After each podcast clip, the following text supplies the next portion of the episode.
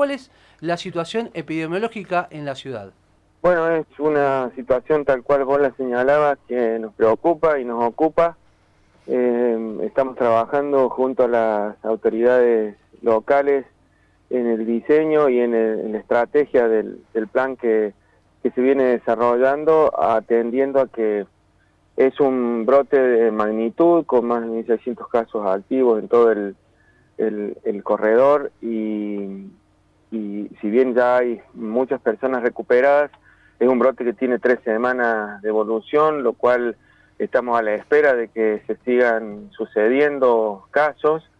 Eh, afortunadamente, más del 85% de todos los casos están hoy seguidos con la estrategia epidemiológica que nos permite establecer eh, un nexo epidemiológico seguro, es decir, saber desde dónde provienen. Y, y estamos hoy fundamentalmente preparándonos para el impacto que esto tiene en el, en el sector sanitario, estableciendo desde hace unos días ya una mesa de concertación con el sector privado para precisamente poder integrar los subsistemas de salud y de esta manera eh, estar preparados para dar respuestas a ese crecimiento. Doctora Almada, buenos días. Susana Álvarez los saluda. Muchísimas gracias por atendernos. Sabemos que usted está, trabajando muchísimo, que se acuesta muy tarde. Muchas gracias. Eh, doctor, eh, para que la gente pueda comprender por qué es necesario atender a eh, esta mm, disposición que han determinado de volver a fase 1, ¿esto se podría prolongar más allá del 22 de septiembre si la gente no cumple con esta disposición? Sí, Susana, buen día. Eh, es muy importante esto que vos señalás, la experiencia acumulada que, que venimos desarrollando y de la cual venimos aprendiendo, porque la verdad que hay que decirlo, esto es un evento y, sostenerlo y repetirlo, es un evento inédito para la humanidad en el que distintos sistemas, distintas formas de enfocarlo han fallado, pero también sabemos por, esta experiencia que te señalaba, que sin dudas una de las eh, de las acciones más e, eficaces para poder hacer frente es disminuir la circulación de las personas. El virus no es que viene hacia uno y, te ataca, digamos, uno va hacia el virus y, lo contagia, digamos, en, en, esa, en esa búsqueda, en ese encuentro. Eh, es muy importante sostener eh, medidas de, aislamiento o de distanciamiento de, de, acuerdo a la fase de la, de la enfermedad. En este caso que hay un brote activo, lo, más importante es, eh, como vos lo señalabas, la importancia de, de, que la gente respete, que cada uno de nosotros tenga, eh, que sea consciente de que tiene para aportar en esta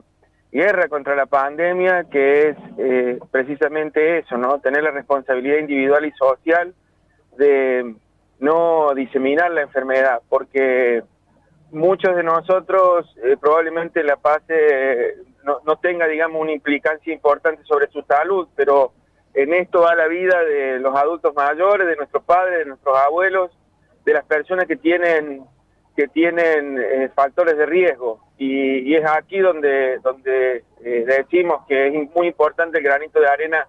que aporte cada uno. Cuando se toman este tipo de medidas hay que respetarlas porque se ha demostrado concretamente, se puede, se puede con números, digamos, concretos, se puede se puede demostrar que, que se reduce el impacto de la, de la enfermedad porque reduce la circulación de las personas,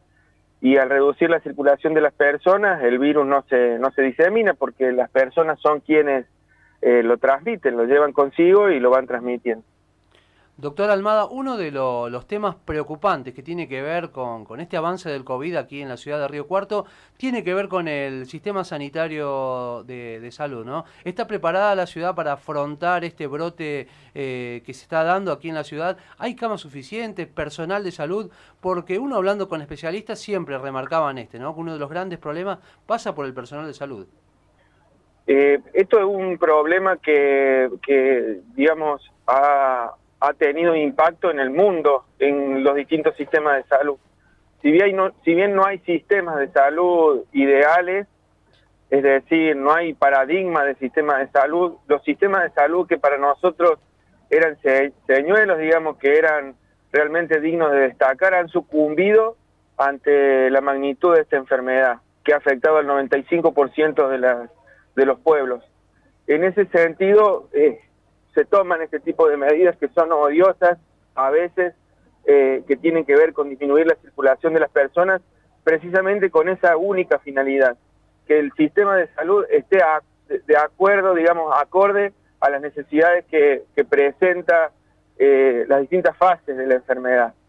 Eh, quiero llevar tranquilidad a las personas que estamos trabajando de manera, de manera unívoca y, y mancomunada los distintos actores del sistema de salud. Estamos eh, en estos días por lanzar un centro de operaciones tácticas que nos va a permitir tener, como en Córdoba, un paneo general y de la evolución de las camas y de la situación de todos los recursos sanitarios, que por el momento han dado respuesta y van a seguir dando respuesta en un sistema que es absolutamente solidario y lo que busca precisamente todo el esfuerzo que estamos realizando y que tiene que acompañar la, la población eh, eh, disminuyendo el impacto que tiene con la circulación viral, es que donde vaya saltando, donde vayan apareciendo casos, pueda dar respuesta en, ese sistema solidario. Y si es necesario, poner a disposición camas y recursos de todos los otros lugares de la provincia. La provincia de Córdoba hoy cuenta con un promedio de camas que está por encima de la media nacional. Y eso es gracias al, esfuerzo, al, al modelo de, liderazgo que, ha tenido el gobierno de la, de la provincia y sobre todo la inversión que se ha hecho en todo el sistema sanitario.